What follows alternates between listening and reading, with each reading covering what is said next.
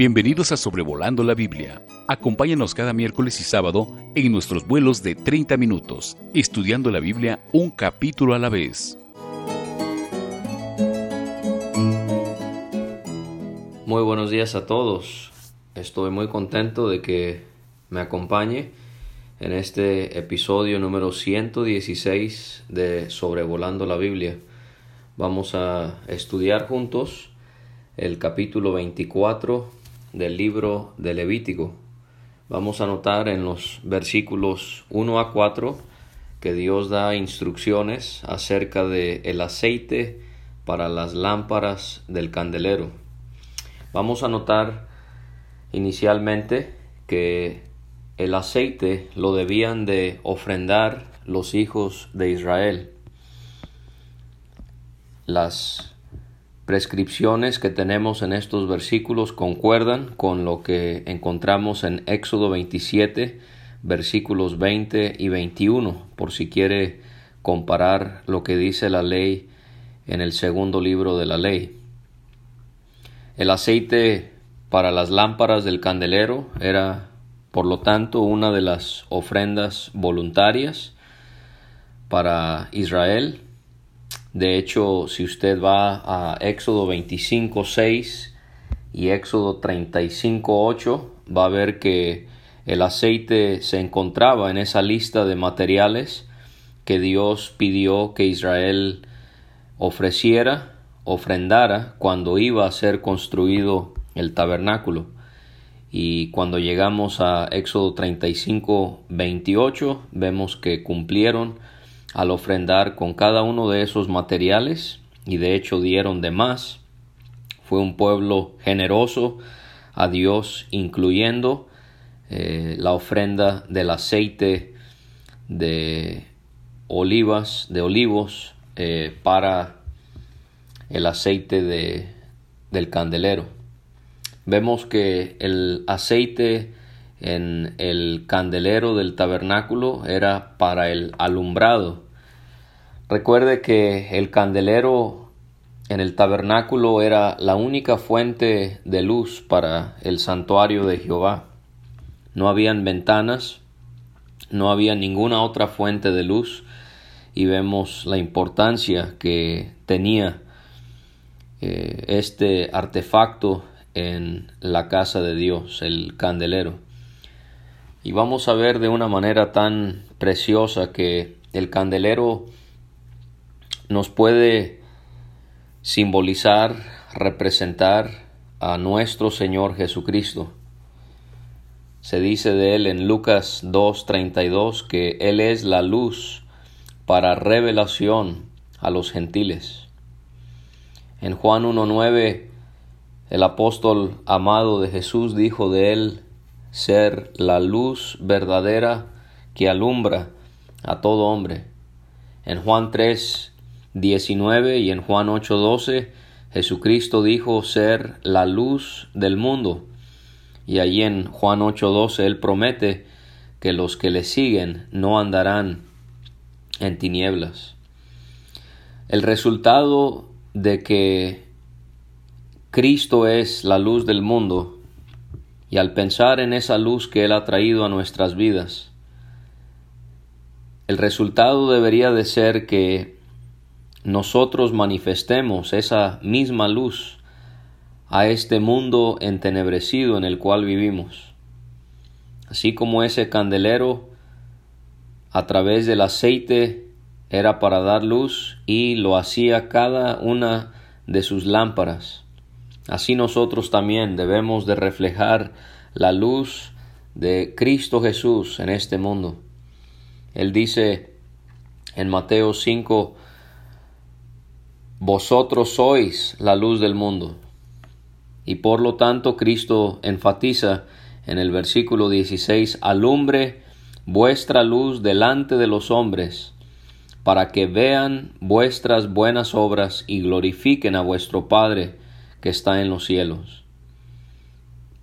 Esto concuerda con lo que Pablo enseña en Efesios y Filipenses. En Efesios 5.8 Pablo escribe, En otro tiempo erais tinieblas, mas ahora sois luz en el Señor, andad como hijos de luz. Y en Filipenses 2.15 Pablo escribe, una generación maligna y perversa en medio de la cual resplandecéis como luminares en el mundo. Así que la luz que Cristo nos trajo, nosotros debemos de manifestarla en este mundo. Vemos que el aceite del candelero debía de ser de olivas, era aceite puro de olivas machacadas. O sea que el aceite era 100% aceite de olivas o aceitunas. ¿Y cómo es que en el aceite de las lamparillas del candelero podemos ver algo acerca de el Espíritu Santo? En Zacarías 4 vemos que el poder del Espíritu Santo es relacionado a los candeleros que son mencionados allí. Quizás sería bueno no solamente ver a Cristo en el candelero, pero también la obra del Espíritu Santo. Y podemos ver cómo así como el candelero alumbraba el tabernáculo continuamente, así también el Espíritu Santo tiene una participación eh, muy activa en la iglesia y la dirección y la iluminación que recibe por medio de Jesucristo y por medio de su palabra a través de la obra del Espíritu Santo. Las olivas tenían que ser machacadas. Y en la actualidad la iglesia recibe iluminación a través de la enseñanza de la palabra. Así que Quizás podemos ver aquí a los maestros de la palabra de Dios que son habilitados por el Espíritu para dar esa iluminación a la iglesia, eh, como lo podemos ver en Efesios 4 versículos 11 y 12. Uno de esos dones que se mencionan son los maestros o también los pastores. Y vemos eh, la influencia espiritual que ellos tienen por guía del Espíritu Santo para ayudar a los hermanos a tener esa dirección, esa iluminación por medio de la palabra de Dios y del Espíritu Santo. De manera que había un esfuerzo para poder machacar esas olivas y extraer el aceite. Y así vamos a tener que esforzarnos los que tenemos la responsabilidad de enseñar la palabra.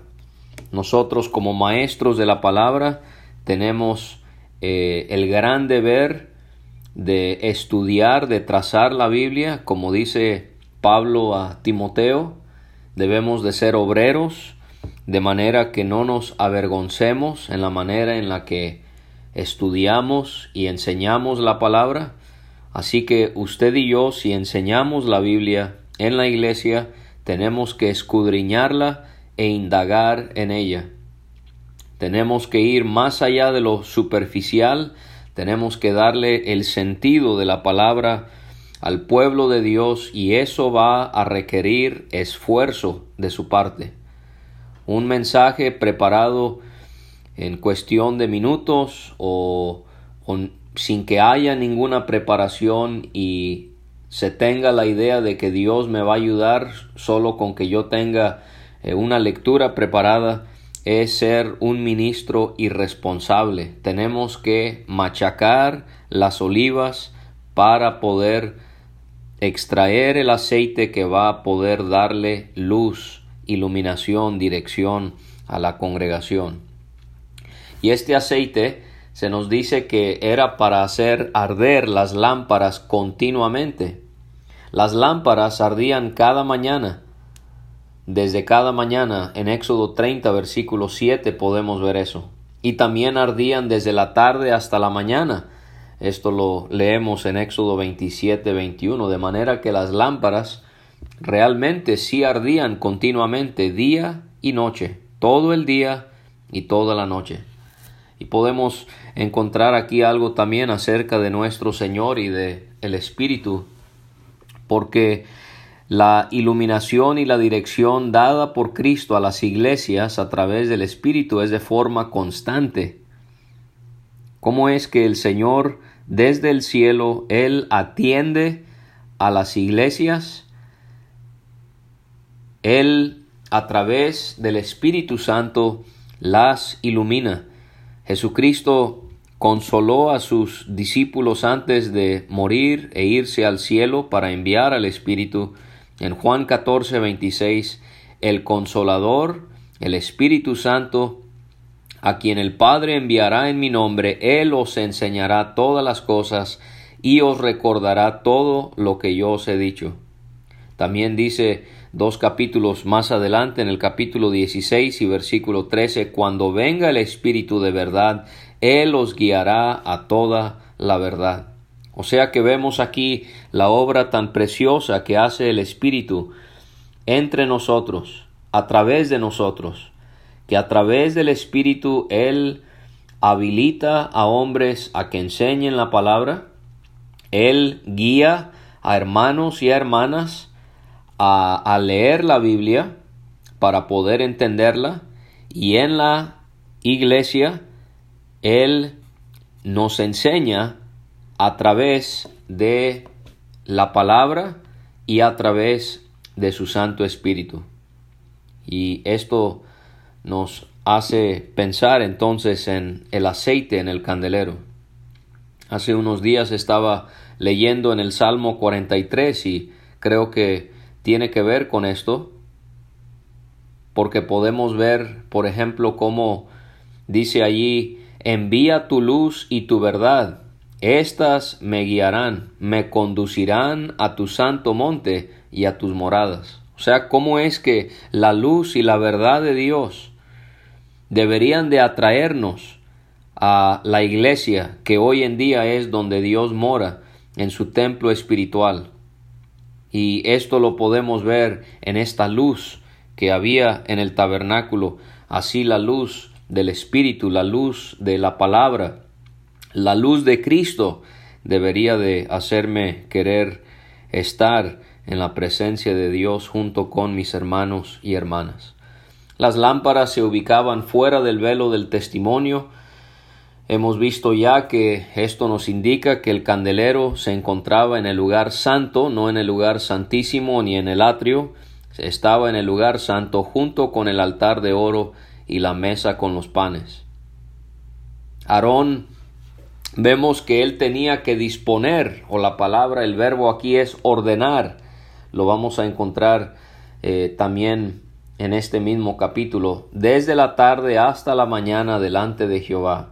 En Éxodo eh, capítulo 40 y versículo 4 y versículo 23 vemos que debía de ordenarse también la mesa en cuanto a los panes que iban sobre la mesa.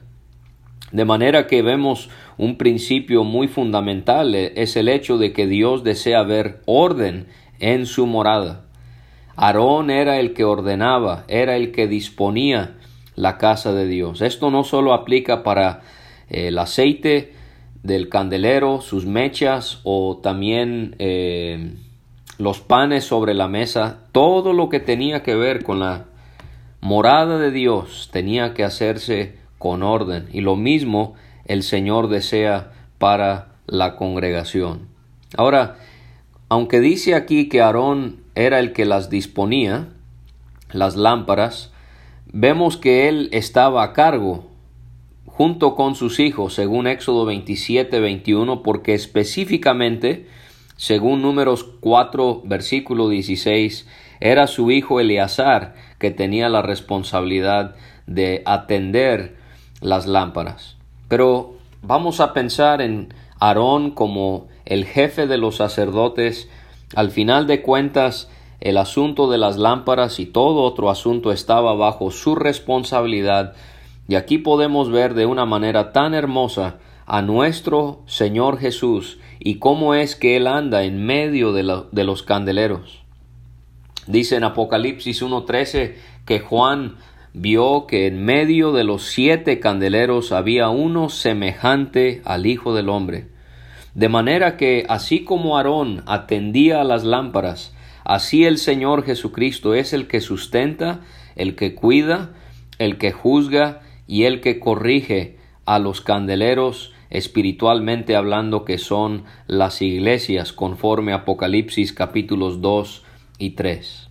Y en esta atención que Aarón le daba al candelero y todo lo que tenían que hacer, las mechas quemadas iban a ser cortadas para evitar que se apagaran las lámparas y se llenara el espacio de humo.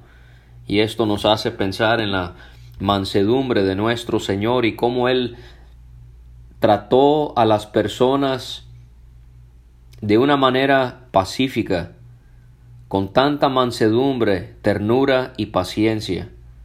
Y así nosotros podemos imitar su ejemplo. Dice Isaías 42, versículos 2 y 3 acerca de él.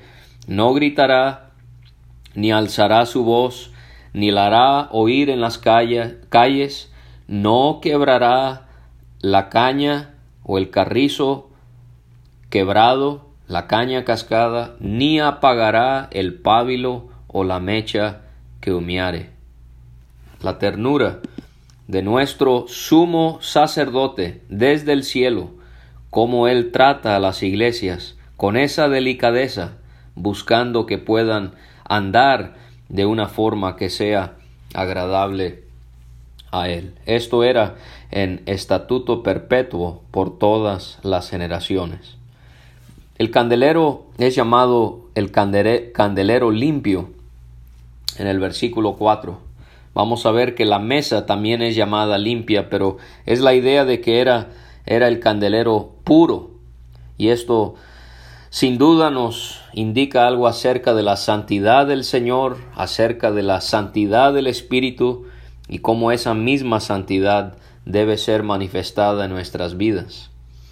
Vemos también que debía de poner en orden las lámparas delante de Jehová. Había un aspecto entonces del candelero que no solo eran para alumbrar el lugar, sí, esa era su función, pero también estaban como toda otra cosa en el tabernáculo para el disfrute de Dios, estaban delante de Jehová.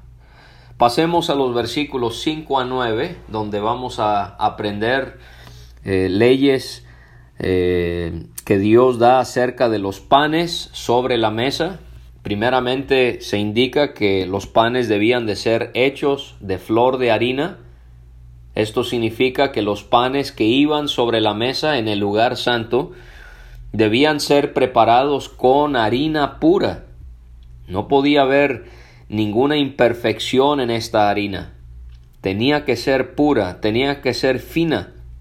Esta es otra hermosa figura de la perfección de nuestro Señor Jesús.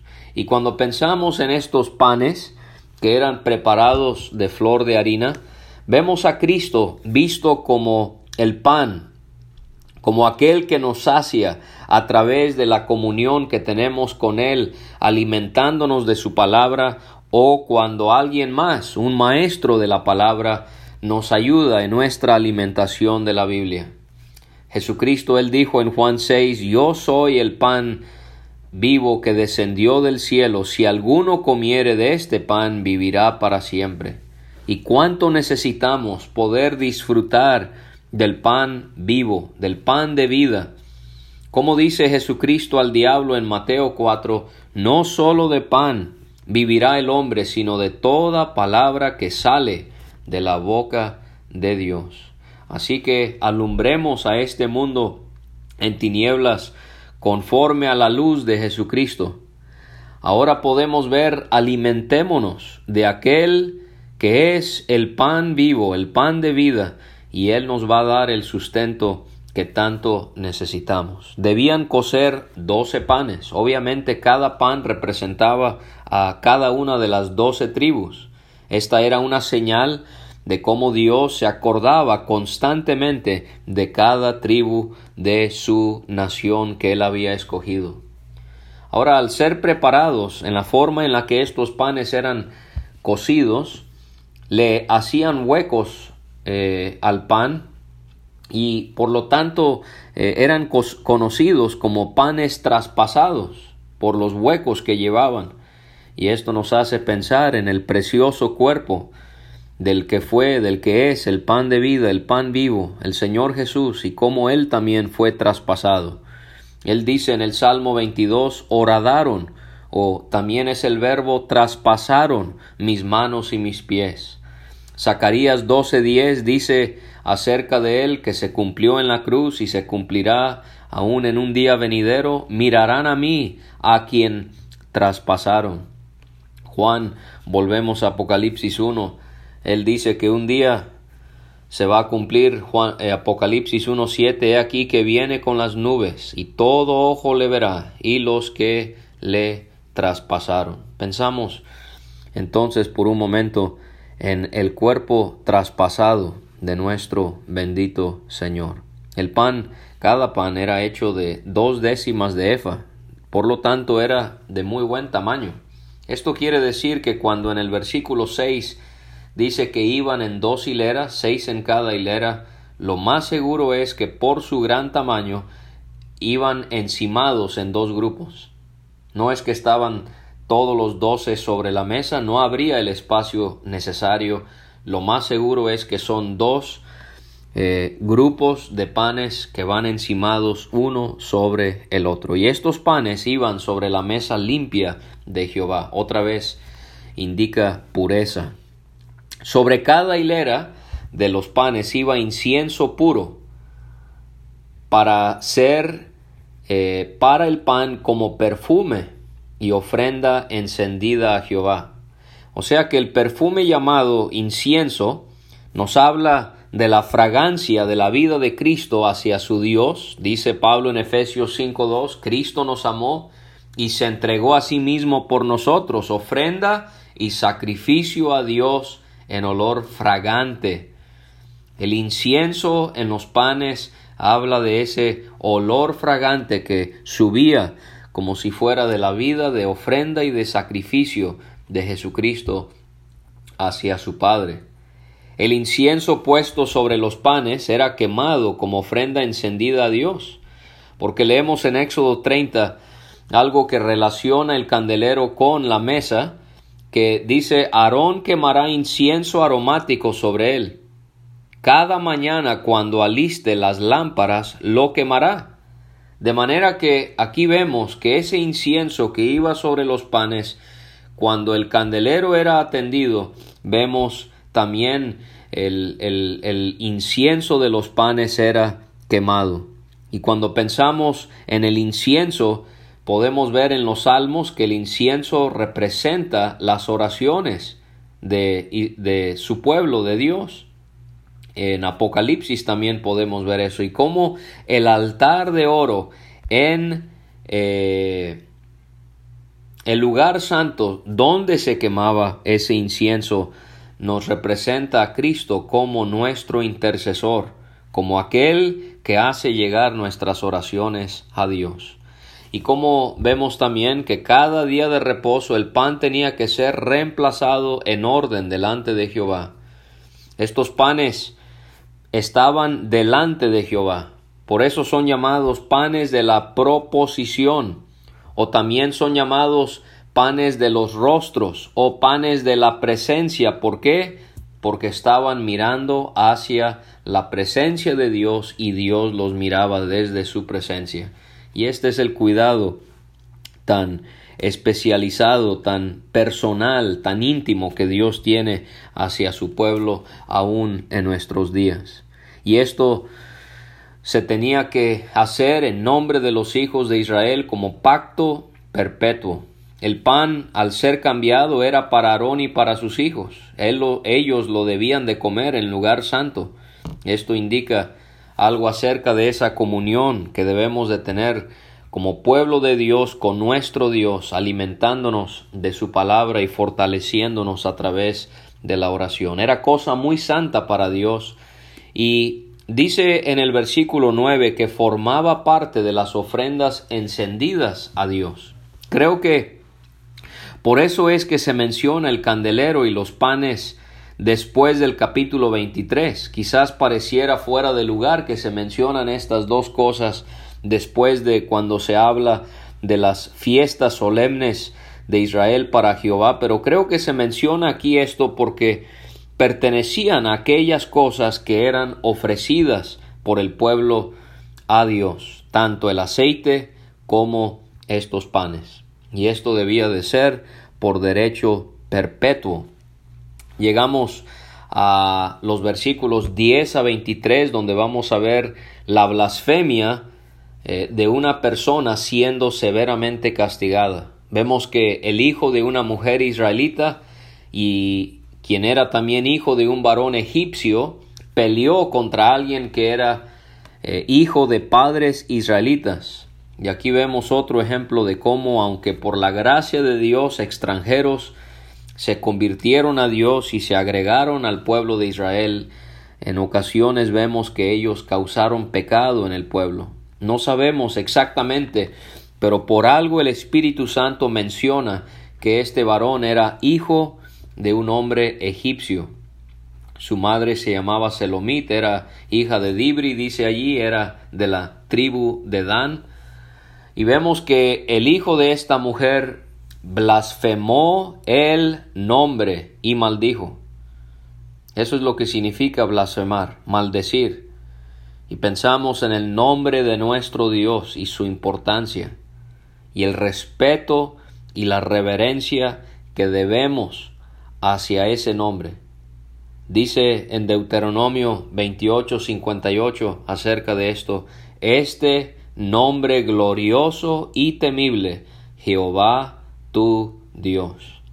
Y considero que esto se menciona aquí en Levítico 24 porque Dios está poniendo un ejemplo de cómo los que transgreden sus leyes necesitan ser castigados. Su santidad es algo que no se puede negociar.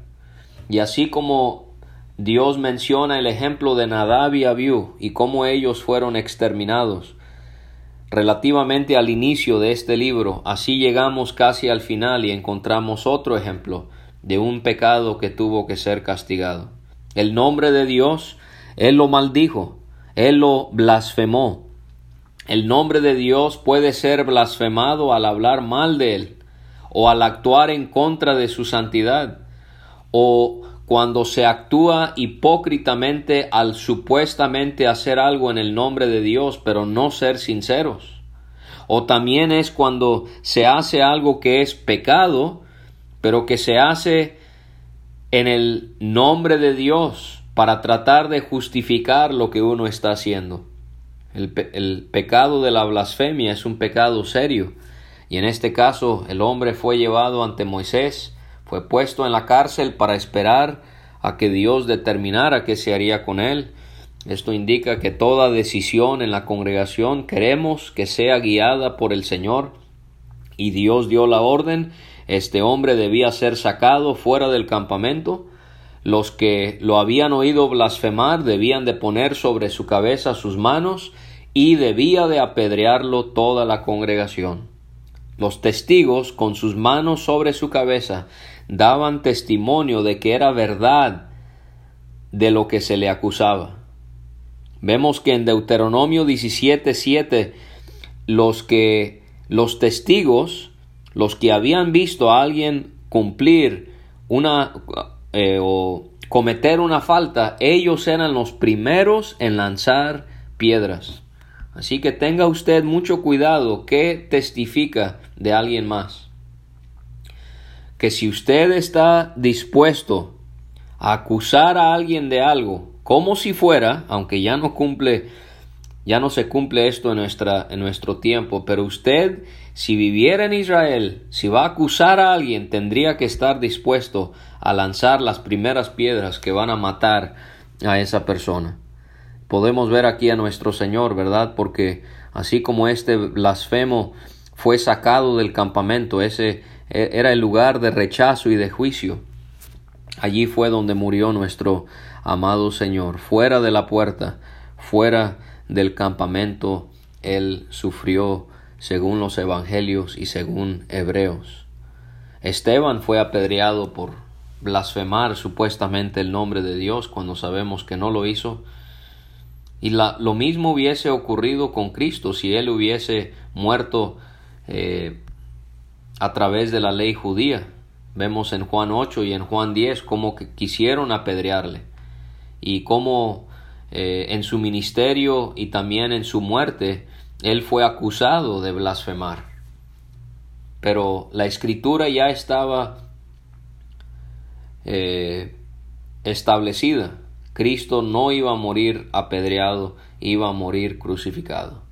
Dios advirtió que lo mismo, o sea, apedrear a alguien, sería se haría con cualquier persona que cometía homicidio. El que mataba a una persona tenía que ser apedreada. O también el que lastimaba a un animal debía de restituirlo.